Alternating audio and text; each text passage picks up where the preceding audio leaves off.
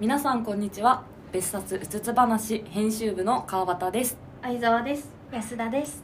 この番組は架空の雑誌別冊うつつ話の編集部員である私たち3人がネタ集めをする過程をお届けする番組です。別冊うつつ話というタイトルにはいろんなものにうつつを抜かしながら辛い現実うつつをなるべく優しく楽しく過ごしていくための雑誌という意味が込められています。本日は第46回目の放送です。よろしくお願いしよろしくお願いします。えー本日お送りするのは連載企画えー短歌を読む会第4回です。わーやばい。久しぶりだよね。久しぶりだね。ね。この企画はもう大好きなので、うんうん。私も好き再びできるのが。私も好ね楽しいのでね、ということでね今日も楽しがって面白 がって。はい。楽しがって。楽しがってやっていきたいなって思うんですが、はい。えー今回ご紹介する短歌集は、えー伊藤昆さんという方のうん「ホログラム」という短歌集をご紹介いたします。はい。持ってきました。可愛いよね。可愛いね。可愛いめっちゃ可愛いですよ、うん。素敵。これはですね、えー、とカフェブックスのビブリオテークというお店で、去年のバレンタインかな？にチョコとセットで販売されたえ短歌集なん何ですよ、それ。素敵ですね、まあ言葉を送るみたいな意味だと思うんだけど。あ素敵だよそれ。そうなのよ。なんか伊藤さんがバレンタインに合わせて紡ぎ出した短歌17首がまとめられていて、でえー普通の書店では流通してないあタイプのそうなんだ本なんだけど、うんうんまあ、伊藤さん普通に短歌集何個か出してるんですけど、うん全部持ってるんですけど私はこの短歌集が一番大好き、えー。なんか素敵だね。そうなのよ。そう企画も合わせて、ね面白いね。そう。でちょっと今日はその中からね2首ご紹介するんですけど、ん。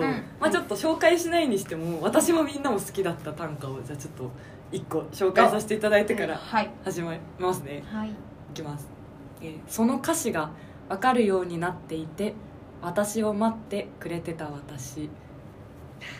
素敵です。うん素敵ですよね。なんかここで話してたようなことを言葉にしてくれたから。そうだねうん。確かに。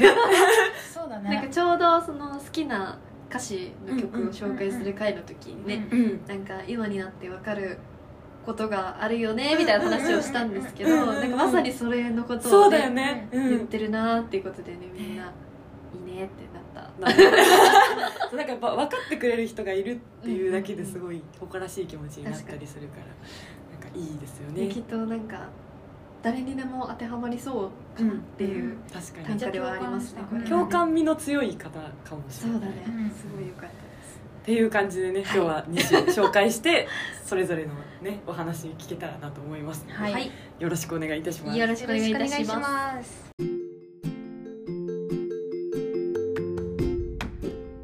ではでは早速1種目からはい。いきますか、うん。はい。じゃあ安田さん、はい。お願いいたします。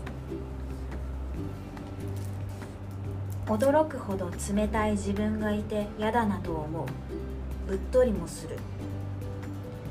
驚くほど冷たい自分がいて嫌だなと思う。うっとりもする。はい。はい。ありがとうございます、はいまあ、さっき紹介したやつとはだいぶ打って変わって割と、うんうんそうだね。ね人によって捉え方が変わってきそうだなと思ってて、うん。なんかさっきちょっとだけさこの短歌について話したけど、うん。分かるっていう側の人もいれば、うん。分からないから2人の意見が聞きたいっていうね、感じで分かれてうん。私は割と分かるなっていう側だったのね、うん。うんうん。なんかうまく言語化するの難しいんだけど、うん。なんだろう自覚ししてて私が。なんか第一印象ですごくいい人だと思われがちというかうん。うんすごく優しい人だとかうん。なんか言い方悪いけど言うこと聞いてくれそうな人に見られがちだっていう自覚があるのよ、うん。割とこう取り繕ってニコニコしちゃうから、うはいはい。それでこううまく人間関係をこうやり過ごそうとする節が自分であって、うんでもなんか私の持論だから必ずしもそうじゃないと思うんだけど、優しい人って無関心だから優しいと思ってて。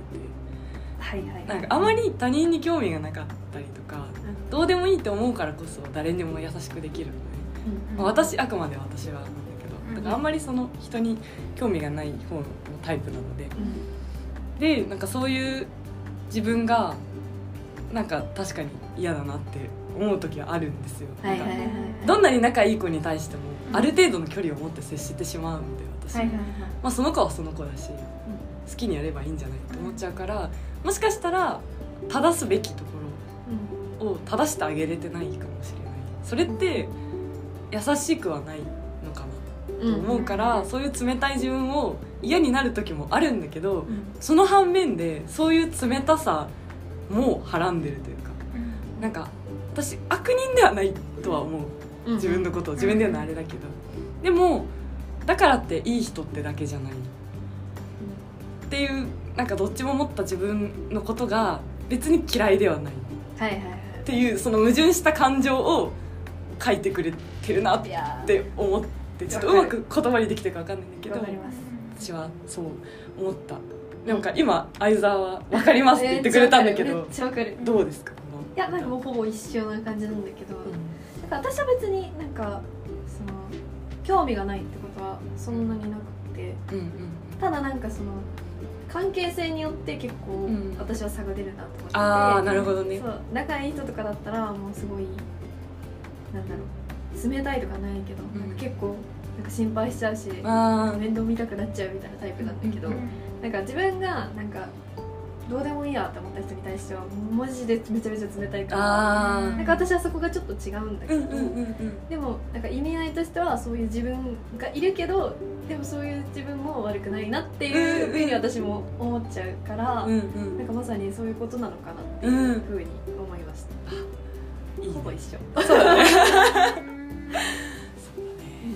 どうですか安田。安田がねちょっとわからないから聞きたいそうそう分かんなくて、えどう？今はさなんか、んなんとなく似た感じではあったけどううん。うんんどうどうかね。それはあの全然あると思うし、うん。あの言ってることは分かるうんうんけど、なんかなんだろうふ腑に落ちてないわけじゃない。言ってることは分かるんだけど真の部分でちょっと共感はしてきてないうん。かな、なんだろうなんか私がその自分を冷たいなって思う時にうっとりすることはあんまりなかったそうだよね。そう。だよね。あのうん。嫌だな。ちょっと私冷たいな冷たいかもな嫌だなって思うことあるんだけどうん。そうねうっとりっていうのはわちょっとまだ分かりきってはないかも。うんうん。なんか嫌だなってそのつめ驚くほど冷たい自分を見つけた時って、大体我慢ならなくなってる時。ああ自己嫌悪の方が強いってことか。あなんかこれ多分誰か他人がいると思うんだけど、うんうんうんその相手に対してすごく冷たい態度を取っちゃったなって思う時はもう私我慢の限界来てた時。うん。なのね。だからやりすぎちゃったかもとかって思う。そっかそっか。後から。うんうん。だからうっとりうもしうっとりするんだとすればうんなんか私も結構なんかあのいい人に見られがちというか、うんなんだろうね。なんかあの難しいよね難しい。ちょっと表現難しいありがたいことなんだけどね。うそうそうそう、うん。なんか言うこと聞いてくれそうみたいな、うんうん嫌だって言えなさそうみたいな、うんこ思われがちかるわかる。私もそう。かな多分、うん。だからあの我慢ならなくて結構グワって言っちゃった時とかあ言えてよかったなって思ったりもする、うん。でもその言えてよかったながそ確かにの後半うっとりの。のうっとりに当てはまるのかなって私は思ったけど。そうだね。近いとすればそこかなって思ったかな、言えたぜ。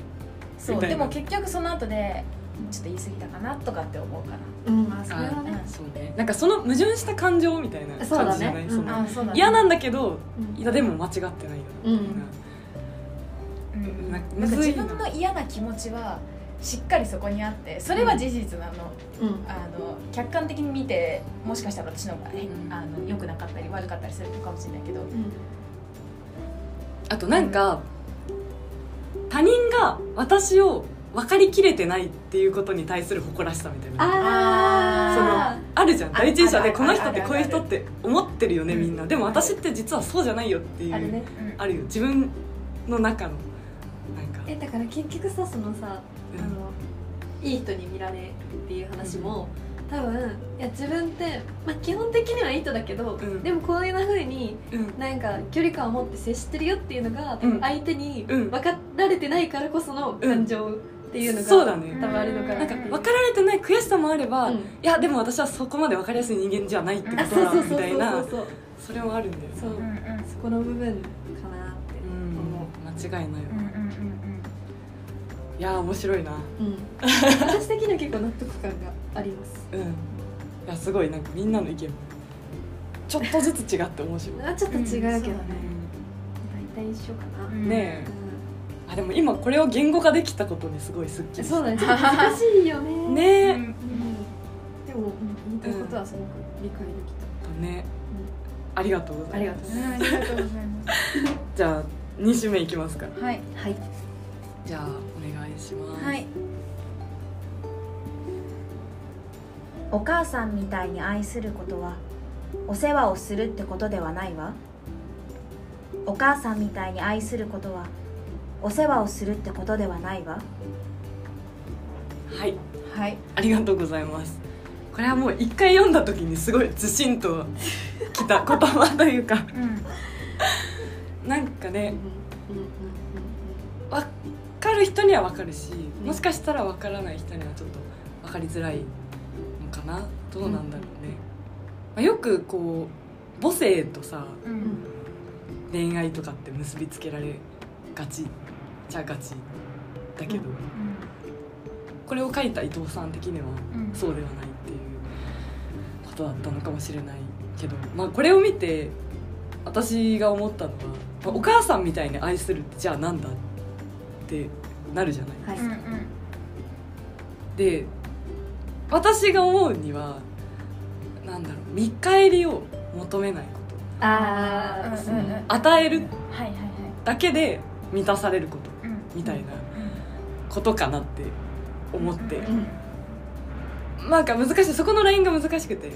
与えるだけでは本来いけないとは思うんだけど、でも見返りを求めない関係性って割と健全なような気がしていてなんか人間関係がこじれてしまう時って大抵してあげたとかうん。うんしてあげたのに帰ってこなかったとかそういう感情が混ざった時にちょっと濁った感じになっちゃう気がしたから。からの何かがある前提で何かをするみたいなことだそうよね。そうそうそうそうでもやっぱ私がこう母親にしてもらったこととかを考えてみるともう与えるだけで満足してくれてたからなのかなとか思ったりしたのでどうですか？2人は。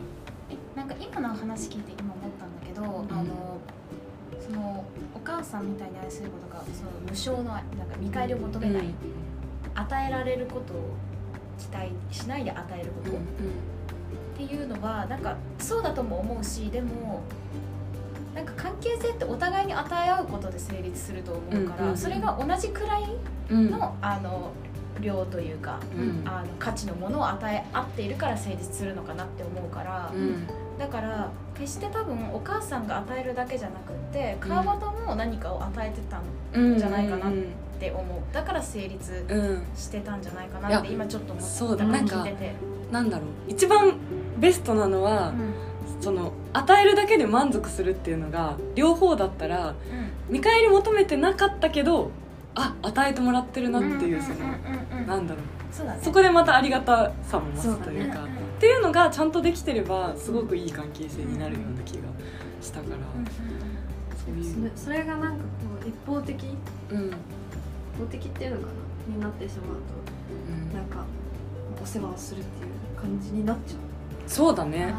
お世話をするって与え続けてるみたいなうなんか何でもかんでもやってしまうやってあげるっていう多分お母さんとかが言ってくれることが、まあなんかそれはまあ子育てとしてのお世話をするっていうことはあると思うんだけど、さっきね言ってくれてたようにうん。なんか知らず知らずのうちでその自分がうんお母さんにあげてるものっていうのはきっとあったから、うん。そこがマッチしてて、なんかそのお互いにあげてる状態ではあったけど、うん。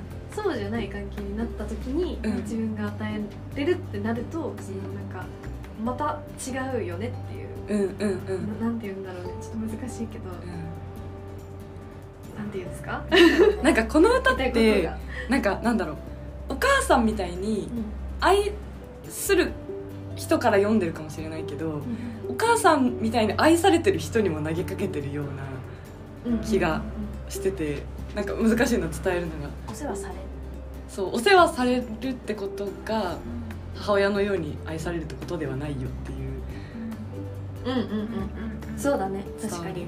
そう。受け取る側がどっちの立場に立ってるかによっても。なんか自然とこうさ見ると私たちはなんか女性からかわかんないけどさ結構何うん。これ言ってるうん側言ってる側側で読んじゃってたけど、うん。確かにそうだね。そうね。もしかしたら男性が読んだら言われてるような気持ちになる。あそうかもしれない。かもしれない。うん。よね、でもなんかその片方が与えるってなるとちょっと違うよねっていう。お母さんみたいに愛し合えたら一番いいね。お互いが。そうお互いにね。何見かをやってあげでたりとか、うんうん。なんかでもそれでもなんかじゃあ何かしてよっていうわけではなく、うんうんそれでこうなんかお互いのなんか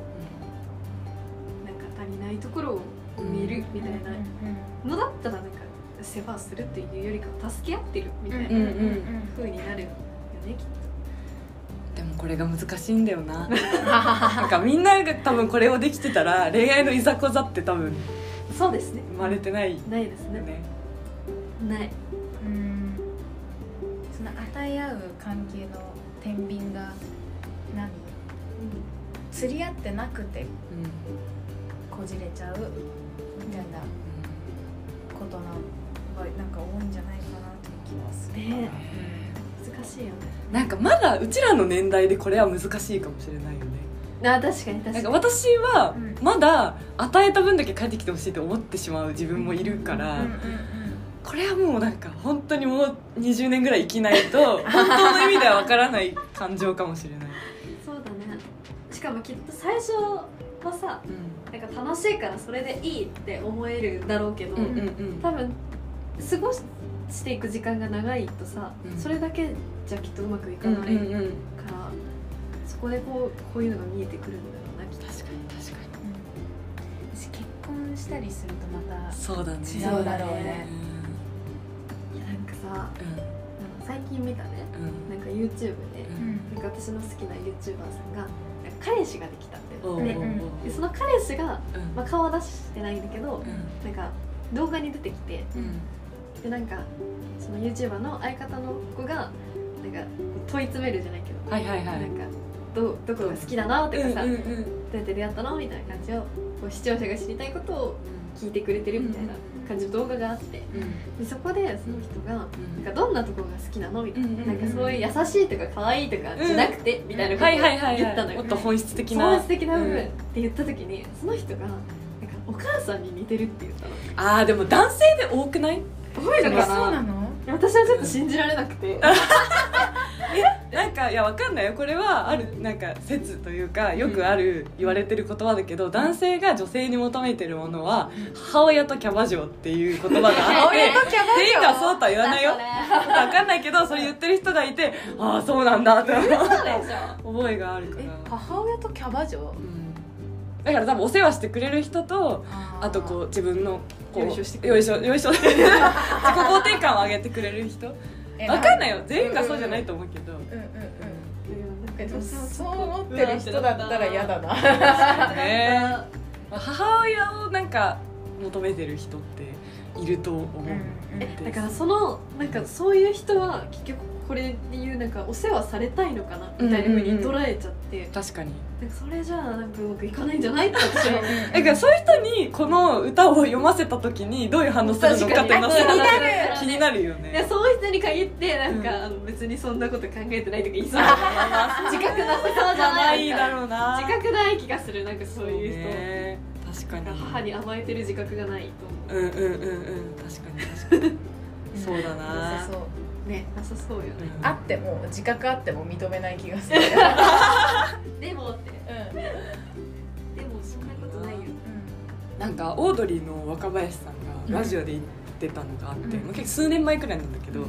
その恋人ができた時になんか母親姉妹のポジションに恋人を当てはめるならどのポジションの人と付き合いたいかっていうのをよく考えるみたいなことを言ってた、で若林さんは母親のポジにいる人とお付き合いがしたい。ってと当時はね。ほうほうほうう。ん。でなんかそのラジオのゲストに西加奈子さんって作家さんが出てたんだけど、うんで西さんはもし自分がお付き合いをするなら父親兄弟のポジションだったらどのポジションの人とお付き合いしたいって聞かれて、うん。西さんが「えいや分からん」みたいな反応してたの、うん。だからそういうなんか家族のポジション。うん。そのに当てはめて考えるのはもしかしたら男性的な考え方なのかなってちょっと思って。私それ分かんないなと思って。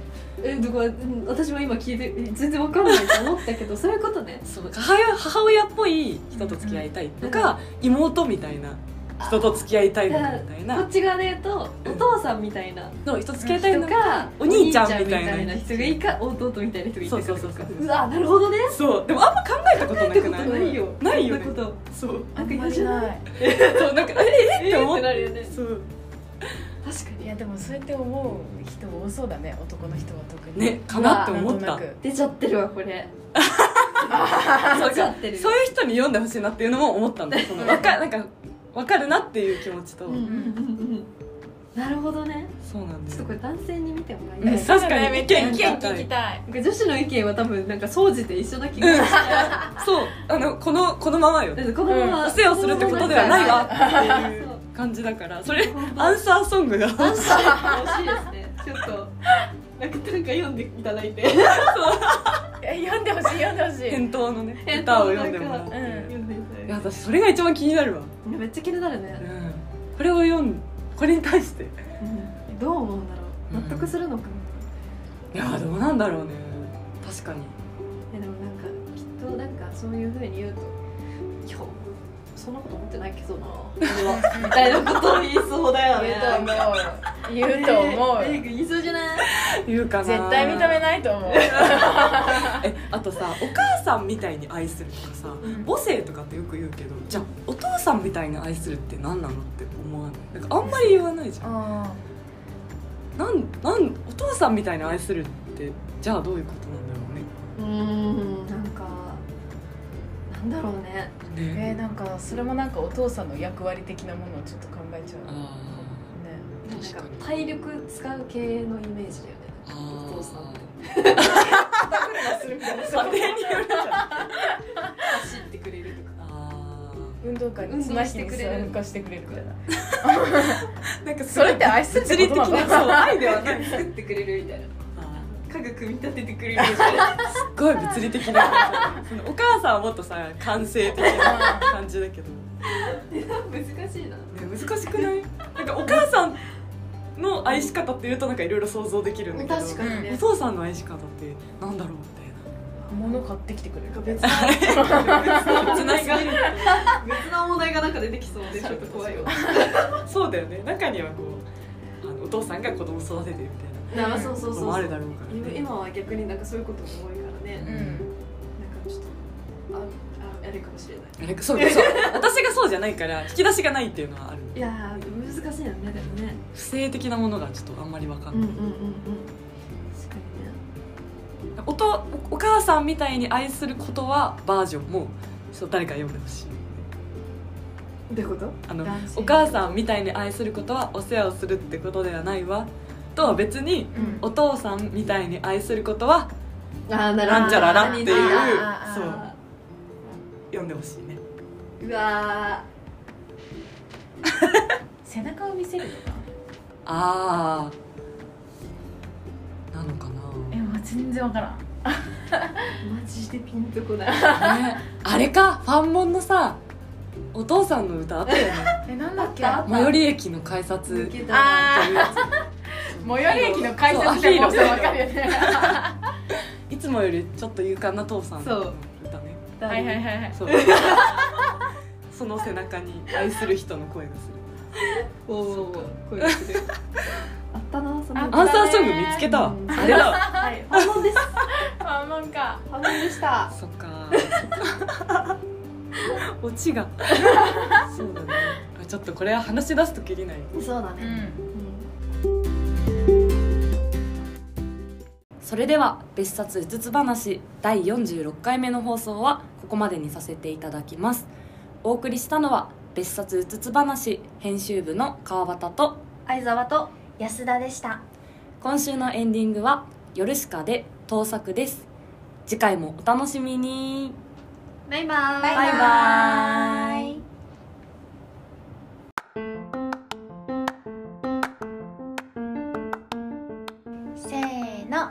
別冊うつつ話